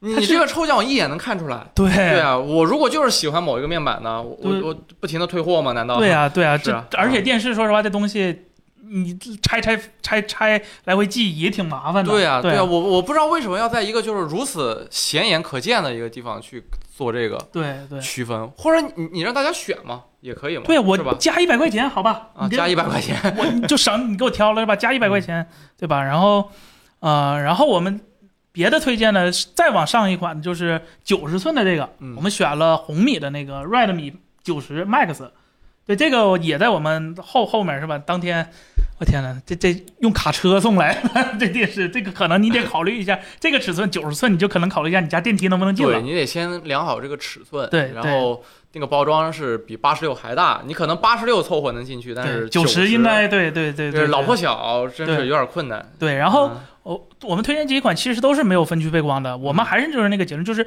在这些电视上，分区背光有和没有，说实话，呃，有了也不会让你的画质或者让你的观影体验变得好的很多很多。我觉得不值得花几倍的价格去为这个迷你 LED 去买单。哎，那我比较好奇，就是他们三个的这个亮度，其实亮度还挺重要的，呃对于一个 LCD 电视来说，呃，我最高六百尼特啊，但是四百五十尼特都是基础。都是基础。对啊对对，这个绝对是没有那，就绝对不会给大家推荐那种，呃，什么二百尼特、三百尼特这种的，这种确实影响体对验，。因为我已经妥协来选择 LCD 了，那么我就要利用 LCD 这个优势，我这个亮度上就不能再继续妥协，对对吧？对，啊，红米的叉系列其实我们也看了，但是我们当时最后放弃原因就是还是处理器，你这个电视要用好多年，就是别已经到了，我们都知道这个处理器有问题，它明显是有问题的，对。都已经到四九年九月了，就别选前面那个了，是吧？就就明知道未来是后边那个，就就就就别了，是吧？别了，别了，别了别了这已经有新处理器可以选了。对啊，Q 十 H 我们也买了，Q 十 Pro 就应该是，呃，好像今年是 Q 十一对吧？反正那个就是更亮版的这个，这个我们也买了。然后今天我们也特意找了一台索尼最新的那个 X 九五 EL，就是索尼的 Mini LED 旗舰和呃 TCL 的次旗舰。今天我们也对比了一下，就是在在硬件上，我们承认确实 TCL 那个很亮很牛逼，嗯它它它确实，但是啊、你也知道我们比较刁钻，我们也特意对比了一下。大家如果感兴趣，可以看一眼。就我微博个人发了一个，就是它现在 Mini LED 那个控光的那个算法，就是我们看的是以 SDR 片源嗯，播放的是一个杜比的一个试验片呃，上面全是好多小亮点儿对，啊，就是它这个点儿连起来的那个光晕呐、那个规则嗯都是没办法预测的。就是它可能这两个点儿连了一个光晕，那三个点儿连了一个光晕，就导致你这整个画面就那脏的是没法看。对对对对，这个就是我们说的，就是它控光算法的问题。这然后反过来呢，就发现索尼确实索尼贼聪明，他这个他这个场景，他知道好多人可能会测，对。他用了个极其 聪明的方法解决了这个问题。他知道这个场景，他的控光算法就不应该把那个灯珠啊放放灭，它就应该亮一点点，保持一个整个画质、整个画面不是这个肮脏的这个光对感。对。对，然后这但是呢，它的它的芯片是有一套算法可以处理到，就是实时美帧，对，如果我这个场景里面放的是满天的繁星，或者是一个放烟花的一个场景，就有很多小亮点儿，然后散布的很开的时候，它会它会把那个所有的背光都打开，对，它不会关，对它，对我们觉得一致性是要比对比度还要优先等级高一点的。对这个其实就是就是目前是国内的这几个 mini LED 的这个厂商，他们没有这个算法是，这确实就就这么机智、这么聪明的算法，还是确实这个这个跟前只在索尼 x 上 R 有关，这个确实跟啊 x R 有跟关。x R 有关系，对，对，但是我们没推荐索尼这个原因呢，就是第一，它小鬼子它比较抠。我刚才说了，除了 A 9 5 L 用了新处理器，这 x 2 9 5用的全是去年的那个。但是咋说呢？就是它用的虽然是去年那个，可是对，它但它没有 bug，没有影响，它没有影响，对，它呃解决了最大的问题是它太贵了。这叉九五这六十五寸的嗯卖一万多，这这我为啥不买个 OLED 呢？是吧？确实，这这就就索尼这电视现在比咱们带的那个 C 三要贵得多，它的亮度怎么样？亮度的话啊一千五百尼特。一千五百尼特，那其实就是如如果你的那个使用场景非常非常受限，就是我还是强调，就是你特别喜欢在亮的地方看电视，那你嗯就选索尼这个是没有问题的。这些光晕什么你看不见，是反正你也一直都大白天搁那看电视，对吧？对没问题，索尼这个对哦，索尼有一个致啊命缺陷，你又不缺钱，呃，还呃，我我又想起来两个致命缺陷一个。如果你是 Xbox 用户，就你玩 Xbox，啊不要买索尼。除了今年最新的那台电视，啊就 A 9 5 L QD OLED，因为索尼的电视没有杜比世界游戏，哦，只有杜比世界电影。那电影嘛是它延迟高，但是画质好，但是你玩游戏你不能受不了呀，对啊，你不能说跟跟跟跟玩美服似的。没关系，没关系，我们相信我们的这个用户里面没几个 Xbox 用户，好吧？Xbox 用户怎么会看索尼的电视呢？对吧？是啊，是，然后呢，还有一个小缺点就是，哎，什么来着？我想想啊，哦，索尼的电视它 VRR 和分区供分区背光的那个算法也打架，打架，他也打架啊打架嗯，它它是打架最严重的那个，对对。呃，三星的我没做推荐，是因为首先我们觉得三星的迷你 LED 电视贵的更贵，就太贵了。嗯，那个 QN 九百九零和九百都太贵了。然后呢，它这么贵的前提下，它没有杜比世界。我们觉得这个价位的电视，杜比世界还是挺有用的，因为毕竟动态元数据这个东西，呃，确实还是比正常的 HDR 十要好。对，这个我我我我其实，嗯，我给你唱个反调儿，我哎。挺推推荐那个三星电视，对，因为因为我觉得杜比世界解决的主要是 OLED 的问题，因为 OLED 没有动态元数据的映射，对。它会出现很严重的 ABL 的问题。嗯，是，然后呢，我觉得一个 mini LED 电视，你在这方面你不一定非要贴着 PQ 这个线走，你就把它走亮一点就可以。啊，我觉得三星在这个方面做的很极致，它的电视，它的电视不管是 SDR 还是在 HDR 下，它都能做到一个非常亮，哎，那个词儿通透，通透啊，对通透，它是我看过的 LCD 电视里最通透的。嗯，确实，确实，嗯确实，这这承认就是，呃，如果你们那块儿有线下店的话，我去，呃，顺便看过三星那个电视，确实，它那 LCD 除了贵一，眼看上去就是好，啊太贵了，就是，啊，也有两万多的就可以，哦，很不错。那个就是如果如果推荐 mini LED 电视，我还是比较推荐三星。三星那个系统，哎呀，那个系统我也没咋用过。Tizen 嘛嗯，Tizen 嘛，对对，Tizen 的话应该比 WebOS 软件还少点对，肯定没嗯 WebOS 好使。儿，WebOS 连 Moonlight 串流软件都有，是吧？非常好用。这个 LG 的这个生态还是好的有点难以置信。对啊，这七十五寸呃我们就贵的嘛，就两点嘛，就是我们觉得贵的就七十七寸的 OLED，、嗯就是呃对对。三星有一个问题，我没我没说到，就是三星那个电视有一个很大的缺点，我觉得它最大的缺点不是那个杜比世界那个问题，嗯。因为我刚刚说了，就是杜比世界，你你你，我觉得它主要还是针对就是就是这个 OLED 这种有 ABL 的东西，嗯。你去做一个动态的映射，你能最大的最大程度的利用这个电视的优势。你像它一个本来就很亮的东西，它不需要动态元数据，它做量就完了，完事儿，或者就是确实，只要它控工算法不出问题它的问题是每个模式都不准。嗯，那个三星对所有的画面都有一套自己的理解。它跟它手机部门有点像是吧？就是对对艳丽就是王对道对，我也不能说它那个画面不好看，它也不是那种傻艳傻艳啊，是对，科学的艳是吧？就就是就是一它那个颜色，它每一个模式的颜色都很三星，然然后你还很难校准，因因为因为他跑 Callman 的时候，他他甚至作弊，你知道对吗？它它作弊 百分之二十四和百分之二十五窗口量都差的特别多。对对对，哎，三星反正挺有意思，挺有意思。这挺有意思。哎呀，反正反正他是最最最特别的那个，他是那个 LCD 电视里最特别的对，就是跟别人都不一样。咱得拆开单讲这个。嗯，七十七 C 三和 A 九 A 九零勾是上一代的处理器，就是如果你能接受它上一代处理器的这些问题，我觉得可能有这个，索尼也受那个一百二的影响吗？杜比世界游戏啊，它没有哦杜比世界世游戏，啊。我觉得如果 Xbox 用户肯定用得上。对对吧对对，A 九零勾，哎，打游戏的话就买 C 三吧。对对，L 打游戏 L G 的对游戏的优化做的还是非常非常 FreeSync、的。机 Sync，反正什么游戏模式所有游戏模式全给你全都对，全都，有，全都有。对而且低延迟，然后宽，然后那个宽屏那些它都有。嗯，彭总，咱们是不是小米那个电视也问了，也有合作？那大家如果你跟大家说一下，就是今天推荐先别买，我们后边正在谈商务的一个价格。对，就是我们就说实话，视频没断，不好意思直接跟人家谈价格，所以，但是我们都接触了，然后就小米，我们对我们刚才说也有非常有的价价格，就对，就你不信我，你信彭总，彭总在这行业你还不信吗？是吧？对吧你可以去？我们店里看看，你看那个价格好不好，对吧？，对，就你自己比比比一比。LG 我们能谈价，我觉得小米应该也还不错，所以所以真不是特别着急，而且我们甚至说，就哪怕没赶上六幺八，我们也能做到一个很好的一个价格，就没有必要非得等这等这几天，对吧？就是我只能说这些了，对吧？没有没有，我们今天所有东西都是要么买的，要么借的，过几天就还了，没有一个是恰饭的。我们连仪器都是特意是吧？这我们心心念念，我和郑老师心心念念多久了，就是为了给大家一个对东西怎么可。能说谎呢？对啊对啊对这我们又不是只做这一期是吧？犯不上。对，而且我们谈价格主要是跟经销商在谈，对所以不会涉及到这个跟厂商利益的这个，对我们每周都过来直播，对不至于这样，对吧？对不至于这样，嗯，这红米八十五叉八五三千八这价格我，我说实话我不太清楚它这个行情到底是什么，因为这个价这个电视被我一票否决了。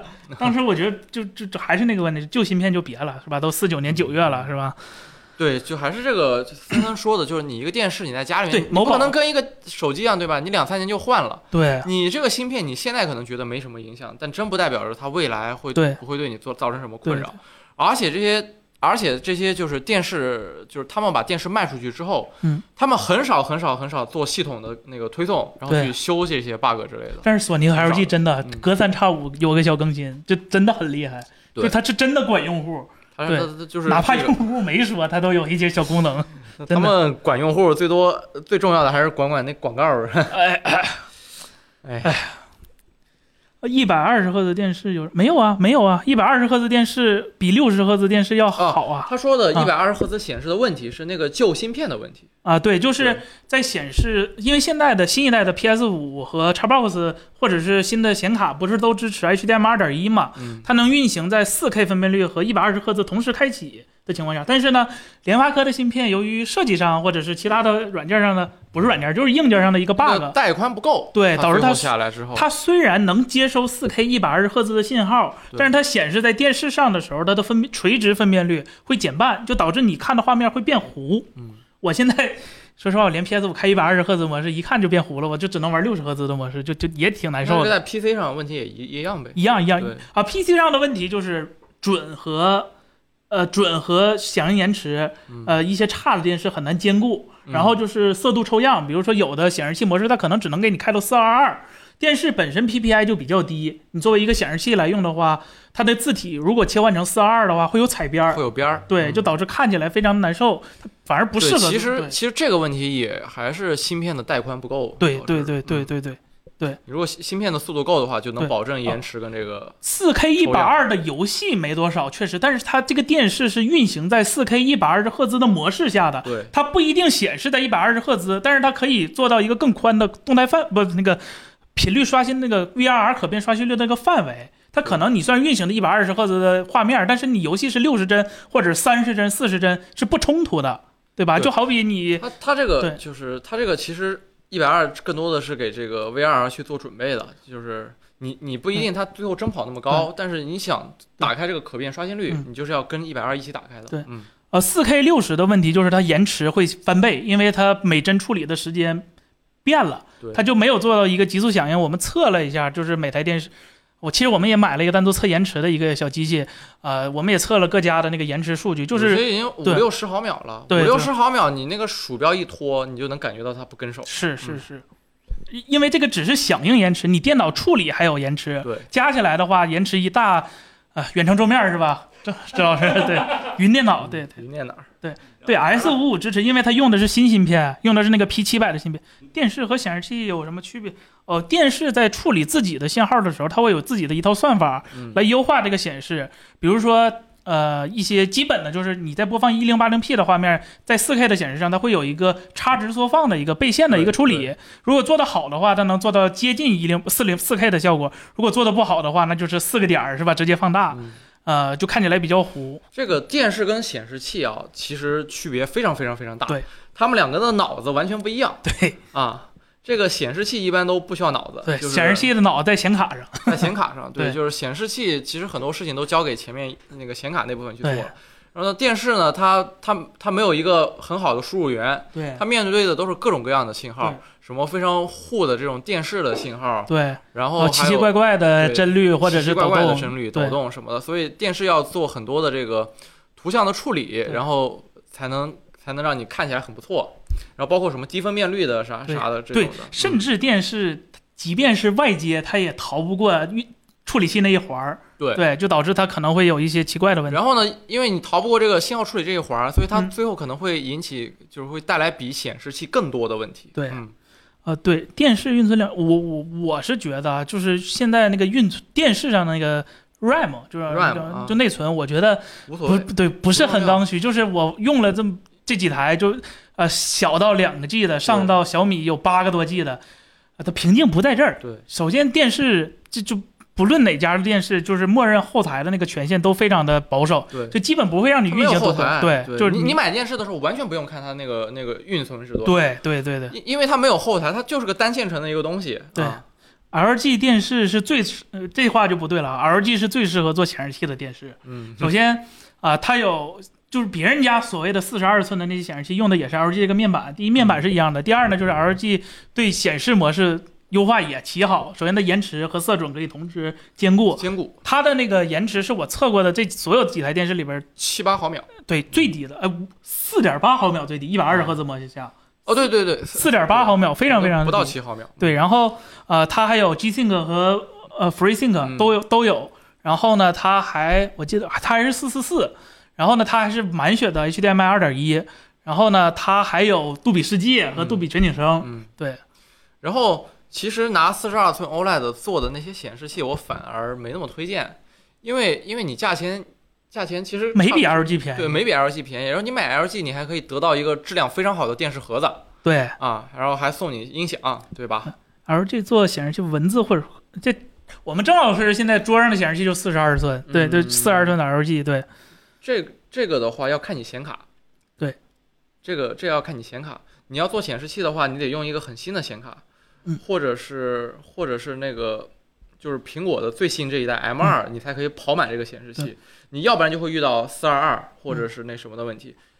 如果如果你的 LG 是拿那个 C 口或者是拿 DP 转的，那极其容易遇到四二二对对对。跟这个什么高刷不能兼得的这个。便宜点的，我们刚才也推荐，我们只是不推荐这个所谓的这个中间态，我们不建议你在中间态多花这些钱，因为它得不到对，你看我们的推荐榜单，要么就是很贵的，要么就是非常便宜的。对中间这些当不当正不正的，说实话，你用起来每一次就是说这不是说这个东西它有什么就是百分百不能忍硬上，而是你每次用的时候遇到了一次，你就会难受一下，每次难受一下。你用了一个这个电视可能会陪伴你三年五年的时候，你三年五年一直都有一个这个状态，我觉得人生苦短，不差这这这这一点儿。我们我们认为那种很便宜的东西它有性价比，很贵的东西它也有性价比，对但是中间那个东西真的是就是对，就是厂商对习惯性在宣传上做一些。就说实话嘛，他做三千的这个肯定没有赚六，没有卖六千多这个赚钱多。它附加值更多嘛，对它各种各样的功能，什么什么什么这个分区背光呀啥的，它它它的功能给你叠满，但其实其实它只是就是营销上面更多的这个宣传的点而已。你实际上买回来去体验，你花个六。花个这个七八千、八九千买一个电视，它不会有那种高端的点。对，它它它不是高端电视，确实对。它完全不在一个不不在一个 level 上，跟高端的电视。嗯对，我再再给大家重新说一遍啊，就是我们推荐的，今天在我们的某宝的店里头，你嗯你可以看这小黄车没有啊？这某宝店里头有，是 LG 的最新的 C 三系列。这个电视我们觉得不论是性能还是价格，什么都都非常满足我们绝对不。会上当对，啊就不不会后悔的一个电视。如果你对画质有追求，有可能你一开始买回来你会觉得它贵，但是你看上两三个月之后，你就会慢慢觉得它对七九九九和嗯一二九九九，今天是五十五寸和六十五寸的，然后有一些你们不用着急买，但是我们先给你推荐，就我们已经谈在商务和价格，我们已经谈了，就是首先雷鸟的鹤七 Pro 啊、它五十五寸的不到三千块钱，然后价格对但当划算。对，嗯然后呃小米的呃它不鹤七 Pro 它五十五到八十五都有啊，都有。然后呢，如果说你想买一个大一点的替代，就是我们以前常推荐那个八十六的红米的 S 八五也挺合适的小米的吧，啊，小米的小米米的 S 八五啊，呃五九九九现在官网，嗯但我们应该是能达到一个，咱不绝对嘛，但我们会争取给大家谈一个非常好的价格。然后呢，再往大大一点就是红米的 Max 九零，对，这个是入户的极限了，这个其实都很费劲了，你得提前这个价钱对也很划算。对，七九九九吧，我记得还是多少来的，非常合适。然后再大的我们就没推荐，因为它可能考虑到吊装和其他的一些呃不太具有普适性，所以我们就最高就到九十寸了。嗯我们今年其实覆盖的我觉得也挺广了，从五十五寸到七十五寸，从低端到高端应该也都有了。对，嗯，电视这个东西其实不存在各种标准，电视这东西标准挺统一的。嗯嗯，延迟、亮度、对比度、色准对，差不多了。嗯，对。LG 能播 NAS 吗？LG 呃很困难，不太能。对，LG 自己那个播放器做很差。对，嗯，这个你但是它支持的格式还挺高。呃没什没啥意义，因为中国人要看字幕，哦它那，个字幕的支持非常啊，对对对，那对那还得靠第四。哎对 WebOS 有 Cody 吗？Kodi 好像没有，好像没有我记得啊如果有我想 Kodi 的话对对，就是因为没有啊，是那个 LG，你如果老是插 U 盘看片儿，或者是通过 NAS 看片儿，LG 你必须要找一个盒子。盒子。对，呃，鹏七 Max 我们当时没推荐，就是因为它，我们觉得这个分区背光它有和没有，说实话不值得加那个钱。对，国产 Micro LED 发展怎么样？森能了解过吗？现在、呃说实话，Micro LED 咱们国产还还还处于一个比较好的一个就是发展的一个势头。这个东西大家都是起步嘛，然后现在就是量产只能做到单色绿色，就单只有绿色能做到量产，对，而且离真正商用就实际用还还早呢。是咱们以前看那个眼镜儿，对，眼镜儿就小米那个眼镜和 OPPO 那个眼镜儿，它单绿色那个就是 Micro LED。LG 我忘了能不能装，我现在给你查一下，好吧？对对你看一下我现在给你查一下我是想装，我记得没装上。，LG 的第三方软件会比三星多一点，这个我倒是知道的。推荐什么盒子？Apple TV。Apple TV 是真的，就是因为它能播杜比，首先，然后它奇奇怪怪的 bug 也也很少，然后它硬件也很足。嗯，呃，如果说国产的盒子的话，便宜的话，也是那个我们的套路就不推荐你那些中间态了，就给那些厂商交钱的那些盒子，它多出来那些功能没有什么用，就就找 S 九零五的那些外贸盒子是吧？比什么都好。有有有 Plex，LG 有 Plex，啊，Plex 也可以，Plex 也可以。你没有远程串流的需求的话，呃，Plex 也非常合适。可以。但是这些电视的播放软件里最好用的，我认为还是还是酷那个啊酷迪啊，啊，可以用。哎，这人家咱们专业客服直接告诉了，嗯，不能不能扣底。对对，，但对 Plex 可以用，Plex 也非常好。我记得我因为我记记挺清楚，我想装来着，没有哦装不上啊。遗憾。哦 Apple TV 要你可以买一个 PS 五或者叉 box 当播放器。嗯 Apple TV 能一百二吗？现在不能，呃，可以，可以，可以，可可以，可以以可以。哎，不能，不能一百二，不能一百二，能开 VRR，能开 VRR VRR，对，那它那 VRR 是从几十到几十呀？四十八到六十。啊，那那也要 VRR 一下。那反正看电影有二十四，哦这四十八能看二十四，对，而且哦，而且 LG C 3有个新功能叫 QMS，这个功能非常有意思，非常好。就是现在的老的机器没有 QMS，就导致什么呢？如果你拿外接盒子看电视，想要做到一个帧率匹配的话，它每次就比如说你看视频是三十帧，但是你嗯电视刷新是六十帧，嗯或者你看电影是二十四帧，显示器刷新是六十帧，它对不上，嗯那它就会黑屏一下，然后切一下，哦就导致一个什么情况呢？就我看 YouTube 是不能不能说 YouTube，我看某管视频的时候，嗯它那个广告啊和界面还有视频这三个帧率不一样，它就会来回黑，就就挺难受的。然后有 QMS 之后就不会黑了，这个哦这个功能就是挺好的。这我没遇到过。这个这个这你是怎么看的那个软件来？你是在电视上直接装那 app 吗？呃 Apple TV 支持啊哦，，Apple TV 可以直接看嘛，不用魔法，Apple TV 不用魔法。对，Apple TV 主要是想主要是用它 Infuse 那个对，Infuse 和 Mill Project 看 B 站，对。嗯嗯 VRR 是可变刷新率，就是，呃，怎么形容？就是电视的帧率在过去都是固定的，包括显示器，包括手机，可能固定在六十帧，或者是三十帧，或者一百二十帧。但是当你看视频的时候，它但是对，但实际上我们接触到的很多媒介，它这个帧率都是变的。比方说视频有的是二十五帧的，对有的是三十帧的，还有一些视频是六十帧的，然后游戏就变得更大。对啊游戏它可能这一画面是四十帧，下一个画面五十帧，它需要变的。如果说这个帧率和显示器的匹配不上的话，不能一一对应的话，那就导致有一些画面会撕裂。对，会看不见或者是撕裂。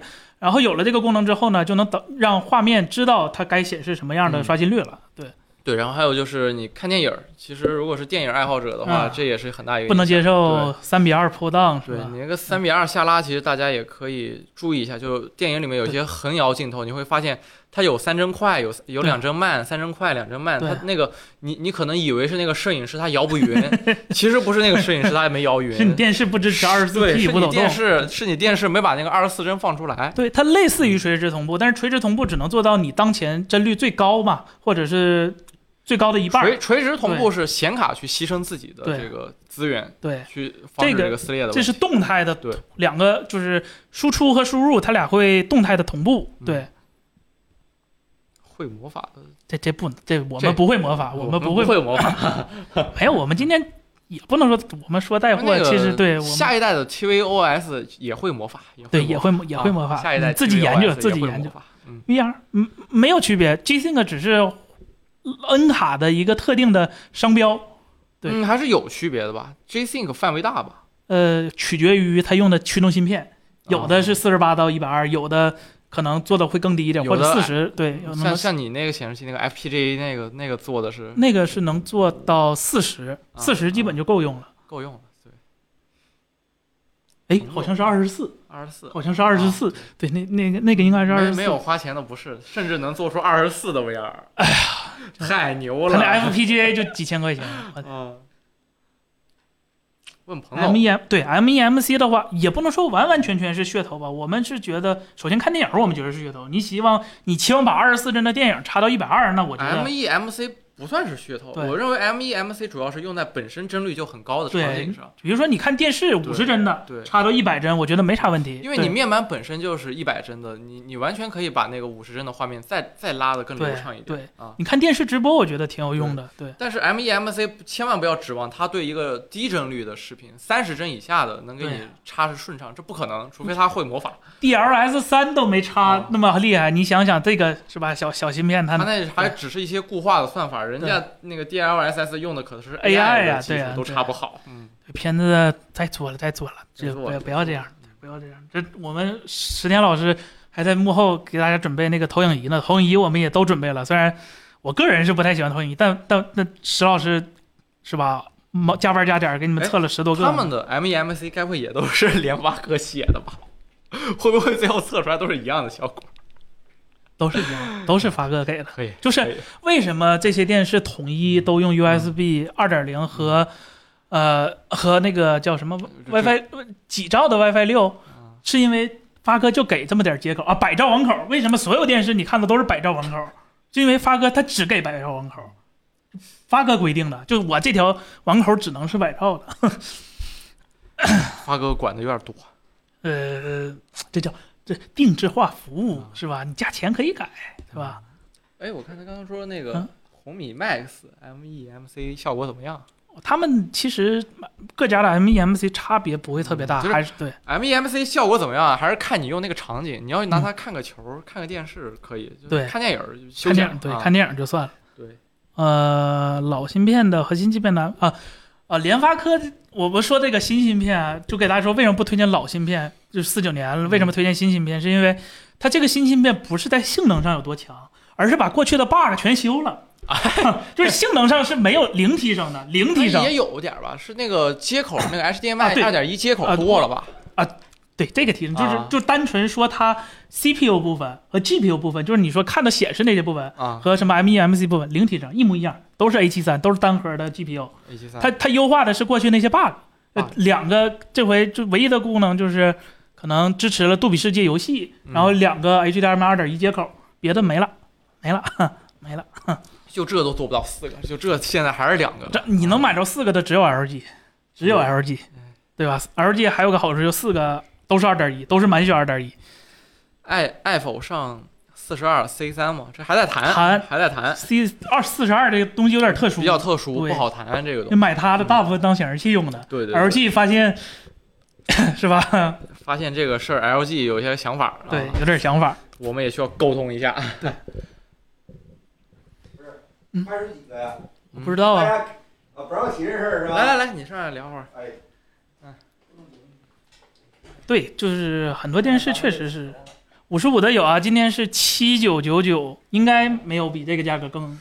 我不知道，但反正我我听听看，我是 我是真的真他妈挺好。那那 Z 三主要是看完五十五五十五那个音响跟四十二那个，主要是我们真的就吹了能有两年了吧？就我们不至于下这么一盘棋，两年前就准备两年后的今天不可能。，Apple 科技要是有这样的深谋远虑的话，干的比现在能好点儿。是是，呃，哎做字幕的，做字幕的，朋友们，呃，乱了都，四十二我们会会努力，会搞，会搞，会搞都。可以，都可以弄，都可以弄。呃，两千以下我们没做推荐，其实我们说了，就是我们主观上不太能接受，但是如果你硬要选的话，是吧？你可以看看小包老师，小包老师他出过一个嗯视频，他们他推的范围比我们广，我们更主观一些，就我们对。啊，好，直播间最贵的，直播间最贵的是桌上的手机壳。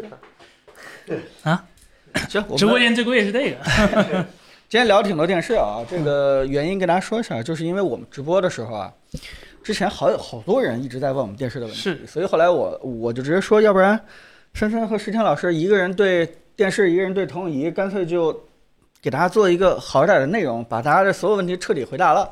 啊，顺带也给大家这个推荐推荐，我们可以利用我们对吧，直接跟厂商或者经销商的一些关系，帮大家拿一些特价。啊、结果结果这些人一推荐的时候，就发现，对吧？基本都是不挣钱的，这个所以对我们的榜单跟别人不太一样。对我们的榜单呢，大家可以发现，就是说我们推荐的东西可能跟其他很多人都不一样。然后我也希望森森和这个石天啊，能够再把自己推荐的这个理由再大家明明晰一下。但是我觉得大家应该相信我们一件事情，就是我们一定是为了就大家买回去的满意度去去考虑的，对吧？我们这么这么多年也不会说是。呃，根据这个厂商的把自己喜好招牌砸了对不至于是吧？啊，只要大家就是说，哎，我们推荐的东西，大家买回去以后，发现我们说的是对，呃，优点确实体现了，然后缺点呢，我们说到了，你们也有心理预期啊、只要能达到这个程度的话，我觉得这件事就就 LG C 三有啥缺点？真的就呃嗯跟索尼 A 九五比吗？啊，对呀、你要硬说缺点，它在高亮度下确实不如啊 QD OLED 的。呃所以所以后面我也不希望就是森森十天你也不要回答大家就是说，哎，你们这个是不是广告费啊？这个问题我们就第一次说一下就好。哎，要收早收了，对，后面我们就就不。想回答这个问题了你看过 LG 给谁广告费啊？讲道理来说，这些跨国厂商如果走商务的话，结算是很麻烦的，大家就不要太在意这个事。真的，我们真的是嗯完全不管这个利润和这个厂商广告这块的事情，就是考虑大家满意，好吧？我们后面就就不太提这事了。不知道说服彭总有想换个行业内人。士一定会知道这个事儿，就是很跨国厂商这几个厂商走商务结算很麻烦，所以说我们这个基本上就是就就算响应大家要求吧。嗯，因为我们刚才那个凯伦也说了，我们大家还得帮那个石涛老师去做一下那个字幕的，嗯呃同仪。本来也计划他今天跟大家聊聊同仪的，但是后来发现。这个片子马上就出了，大家很多疑问可能在片子里边就能得先到解答了，看片子，干脆就干脆就赶紧就就别让他过来了，就赶紧让他赶紧把片子最后收尾啊，这样就字幕准备上传。嗯所以凯伦，要不然帮我们在嗯、呃收集收集大家的一些问题，没啥问题了，是就就看就完事儿了。不一定是不啊不一定是关于电视的，也啊有可能是本周的一些这个科技新闻啊，这些嗯我们最后再回答回来收收尾一下。高通下一代 VR 芯片有消息吗？这位下一代的高通的下一代 VR 芯片有消息啊吗？真的不要在意这些细节。呃，没有，也没有听说高通是不是高通正在拆解 R 一，正在这个 正在研究 R 一都在干嘛？不行，他拆完了发现别人不配合他，不用他那个是吧？对，所以等那什么吧，等那个高通逆向工程把 X 光炸完了以后的，我甚至都觉得高通不会出一个就是跟 M 二或者 R 一差不多算力的一个芯片，这不是它的？盈利。嗯首先第一点就是，嗯呃，高通是一个它的用户不是我们，而是厂商。厂商呢，他们他们做产品肯定是不会选择直面与苹果做对对抗的。呃，但但我是这么觉得，嗯就是说，首先明年春天的这个 Vision Pro 肯定是不会流行起来的，因为毕竟这个嗯三千五百美金的太贵？了，对，但是我认为。未来苹果在出一些这个便宜的那设备的时候，那时候高通是一定会有产品来，一千五百美元对便宜的设备是吧？那那有点贵，好吧？起码三位数吧，我估计，我估计有可能 那得几年呢？等小米是吧彭总啊。那得几年呢？九九九的 Vision，那得那就考验你是真爱单眼吗是不是真爱了？这阉割成单眼了，只能小米印度的事儿，彭总，啊，小米印度的被罚钱了。被罚钱了，基本都没拿出来是吧？嗯四十几个亿人48民亿币啊，人民币啊我，看卢老师好像直接去公关去了是吗？啊，亲自飞印度了是吧？啊，然后包括最新的手机上市也基本在欧洲或者其他地方去上了。这个这个我们科技新闻咱就没法评论对这个个这跟科技这不相关这个跟科技是不相关的，对吧对？唉，怎么说呢？这这中国厂商出海也是有风险的，对吧？有有有有需谨慎，真的是需谨慎。哦，有一个对嗯。彭今天提那个，就苹果换电池这事儿，嗯，哎，对，今天欧我们盟又又 又又盟这事儿我们下午还聊就是聊说，欧盟又发了一个这个法规啊，啊。就是已经通过了，说是二零二七年的时候，希望所有的手机啊都有这个换电池功能，来环保，对吧？因为现在很多电池啊 就跟着手机就直接被淘汰了。是，呃，我我我确实就是觉得这个法规挺扯淡的，呃。真的就是从最开始的这个统一 C 口这块儿。属于那种，哎呀，还凑合能理解，就大概这种状态，就是这这种情况就说句实话，换电池就是刚才朋友说，我反而觉得 C 口不太能理解，换电池我能理解呃，啊。不是，其实首先我个人没有统计数据啊，我们大概就觉得，真的如果一台手机淘汰了，电池还好的这种情况好像很少，不太我存在。我甚至不知道这些已经基坏了的本上锂电池有回收的。对，啊基本上就是手机坏之前，应该电池应该就已经提前就完蛋了，吧？对吧，我们应该支持的是手机的二手的再再循环起来，让更多的人直接去，对吧？去用二手手机，而不是说把电池拆下来。因为大家知道，呃，拆电池这件事情就是是是已经过去式了。当年为什么一定要换成一体的？就是因为，呃，如果你要是电池可以独立拿出来的话，它要增加很多的这个层儿啊，这个部件儿，它可能直接就导致这个电池再厚个那么两厘米，不是不是两毫米，两两三毫米可能是这样或，者是少一点容量。就大家千万别小看这个这个厚度，这个厚度可能就是对手机来说是一个非常致命的事情，而且你要保证这个电池这个接口啊跟手机之间这个这怎么能够对。很安全啊？它可能还要加一些很很没有用的一些东西。对，啊，还我但是我就是啊我帮各个厂商想到了一个好办法，哎，哎你有什么？就是 你有一个计策的，对我有一个计策，就是 在就是在在欧洲销售的手机上面可以捆捆绑一捆绑一个那个充电宝，那个啊充电换充电宝是吧？对那个充电宝实际上是手机的电池。哦，外置了，对手手机里面那个东西是供你紧急使用一下，哦，保证你换电池的时候不会掉里电。边的对只能紧急使用一个礼拜，对吧？但是你加在外边就可以待机这个三十天。大概对对对对对外置电池一百毫安，内置电池对，五这也是千毫安，可换电池。对吧？那我外置电池还能插个 SIM 卡是吧？哎呀，你看这问题不就解了吗？这个朋友说了是吧？呃，欧盟都快解散了，你这什么话？什么话？我要是欧盟，我有人点好的。我有一个比这个不知道高到哪里去的一个新的这个点子，啊什么什么办法什么可换电池？以后就得强制所有的电脑可以换内存，可以换固态，这才是最恶心苹果的，真是哎呀，我的天！哎，我现在想一想，啊，任何品牌啊，就是那个针对微软是吧？就法国买的那 iPhone 得多厚道？那 iPhone 一打开，里面又有耳机，还有充电器还有电池充电器，还有电池。哎呀，就就就就就欧盟发现了，可软柿子捏是吧？嗯，对对甚至可能还有个手机壳什么的，送你个汽水壳什么的。对，手机很容易磕坏，磕坏就扔了，多不环保这。就是对呀，啊对啊，呀，你看这个就是这个叫什么文明和野蛮的区别，什么意思呢？就是不不，这什么意思呢？就是。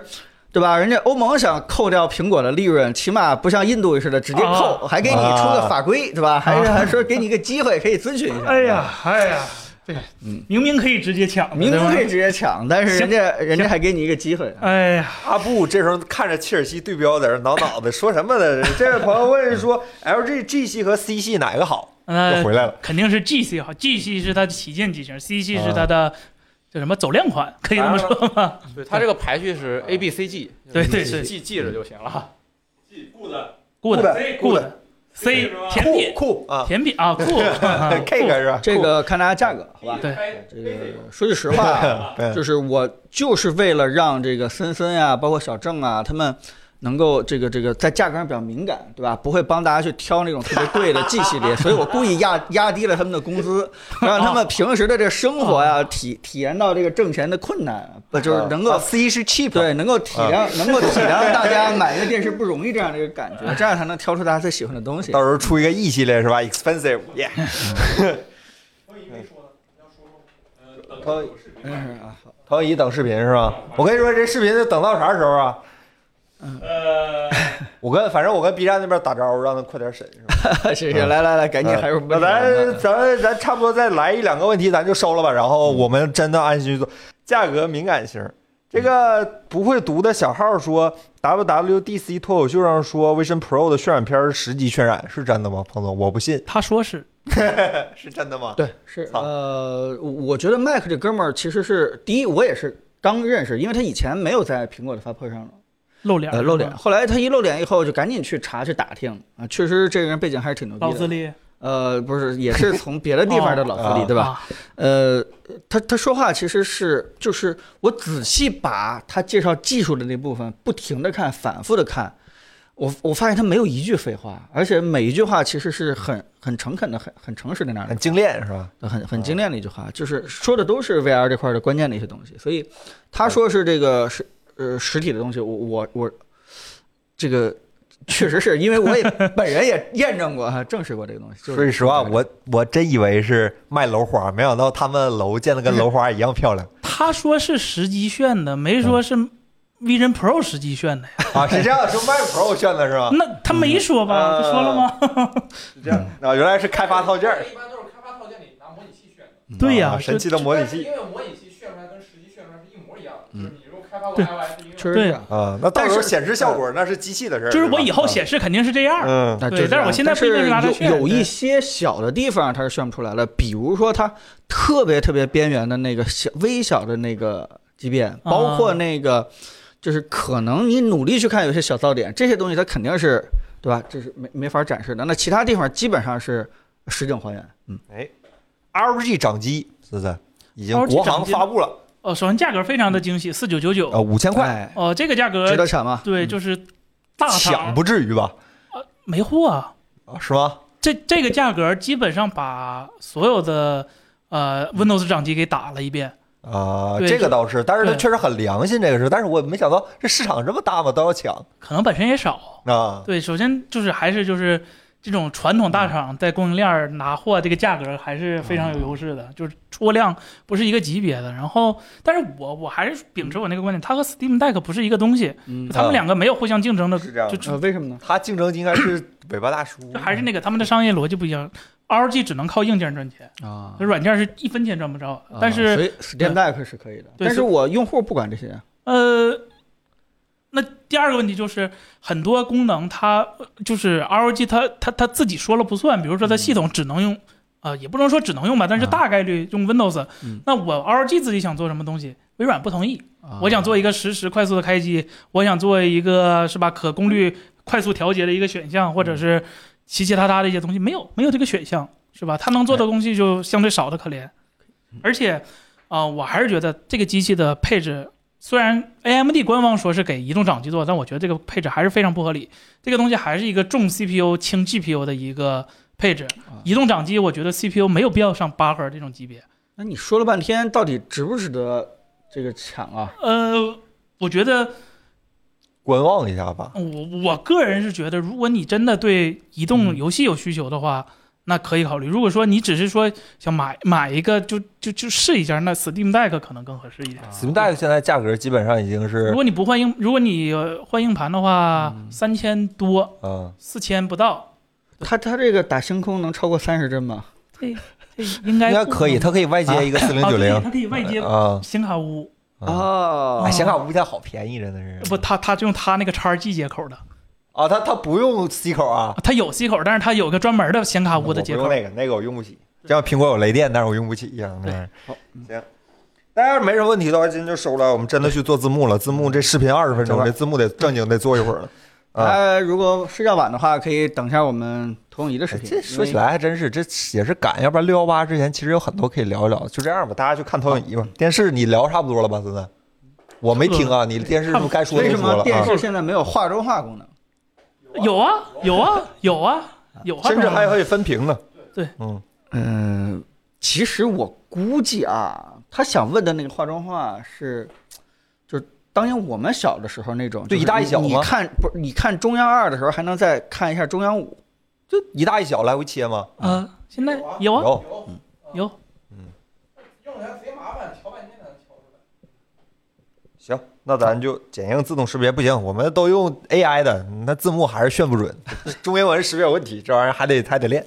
好了，好那我们今今天直播就到这儿吧。然后这确实是很很对不住大家，今天好像只超时了二十分钟，就没有超时的很严重，是吧？才九点五十，我们正常应该是九点半收的，朋友们。哈哈哈。那个下周是不是周五放假呀？下周是吗？五月端午节吧，我记得是，我看看是不是端午节？对，下周五月端午节，也提前祝大家端午节粽子快乐，哎，安安康，中不是快乐啊！快牛逼！祝大家端午节牛逼，好吧？提前祝大家端午节牛逼。然后那个咱们呃，哎呀，这还挺寸的，本来应该是下周多聊两句，结果下周还那啥，嗯，咱要不到时候研究一下到时候研究一下，大家这个随时可以补在充一些东对，西。在橙色平台可以搜我们店铺，可以看到这个电视，啊电视。嗯然后我们后面还有特别多的工作，就是。呃，大家评测完了以后，我还跟凯伦还得去把这个商务合作啊、啊价格这块儿好好帮大家去谈一谈。谈低了，我们也不好意思挂出来推荐给大家，说啊对吧？我们我们尽力尽力，嗯，嗯，完了，这个已经开始带起来了。端午节吃肉粽子是吧？哎，开始带了，开始带了。好，我行，那我去我去喝咸粥了，好吧？咱们 我开始开始带，好吧？那咱们这个端午节牛逼，好，牛逼，祝大家别忘了去看我们的商店啊！我们六幺八的活动也在正常进行，包括彭总的壳六幺八也是有一个折扣，呃，都还可以，都还可以，好吧？然后包括电视，好吧？大家就不跟大家多浪费时间了，我们真的去做视频了，好吧？大家希望大家今天晚上能够，希望大家今天晚上能够看到我们的视频，好吧？啊，来，那咱们下下周再说，下下周至少能再见，下好吧期？再见。下期再见，哎哎，你这词儿好一些啊，你这词儿好一些，行，朋友们，下期再见，好拜拜。，To be continue 啊，嗯，彭总的壳，轻如轻如啊，轻如。壳，哎呀，他妈的现在根本就没有时间介绍一下哈，哎呀，介绍还没关，还没关呢是吗？不用不用不用了，这个我，哎呀，我专门找个时间好好介绍啊。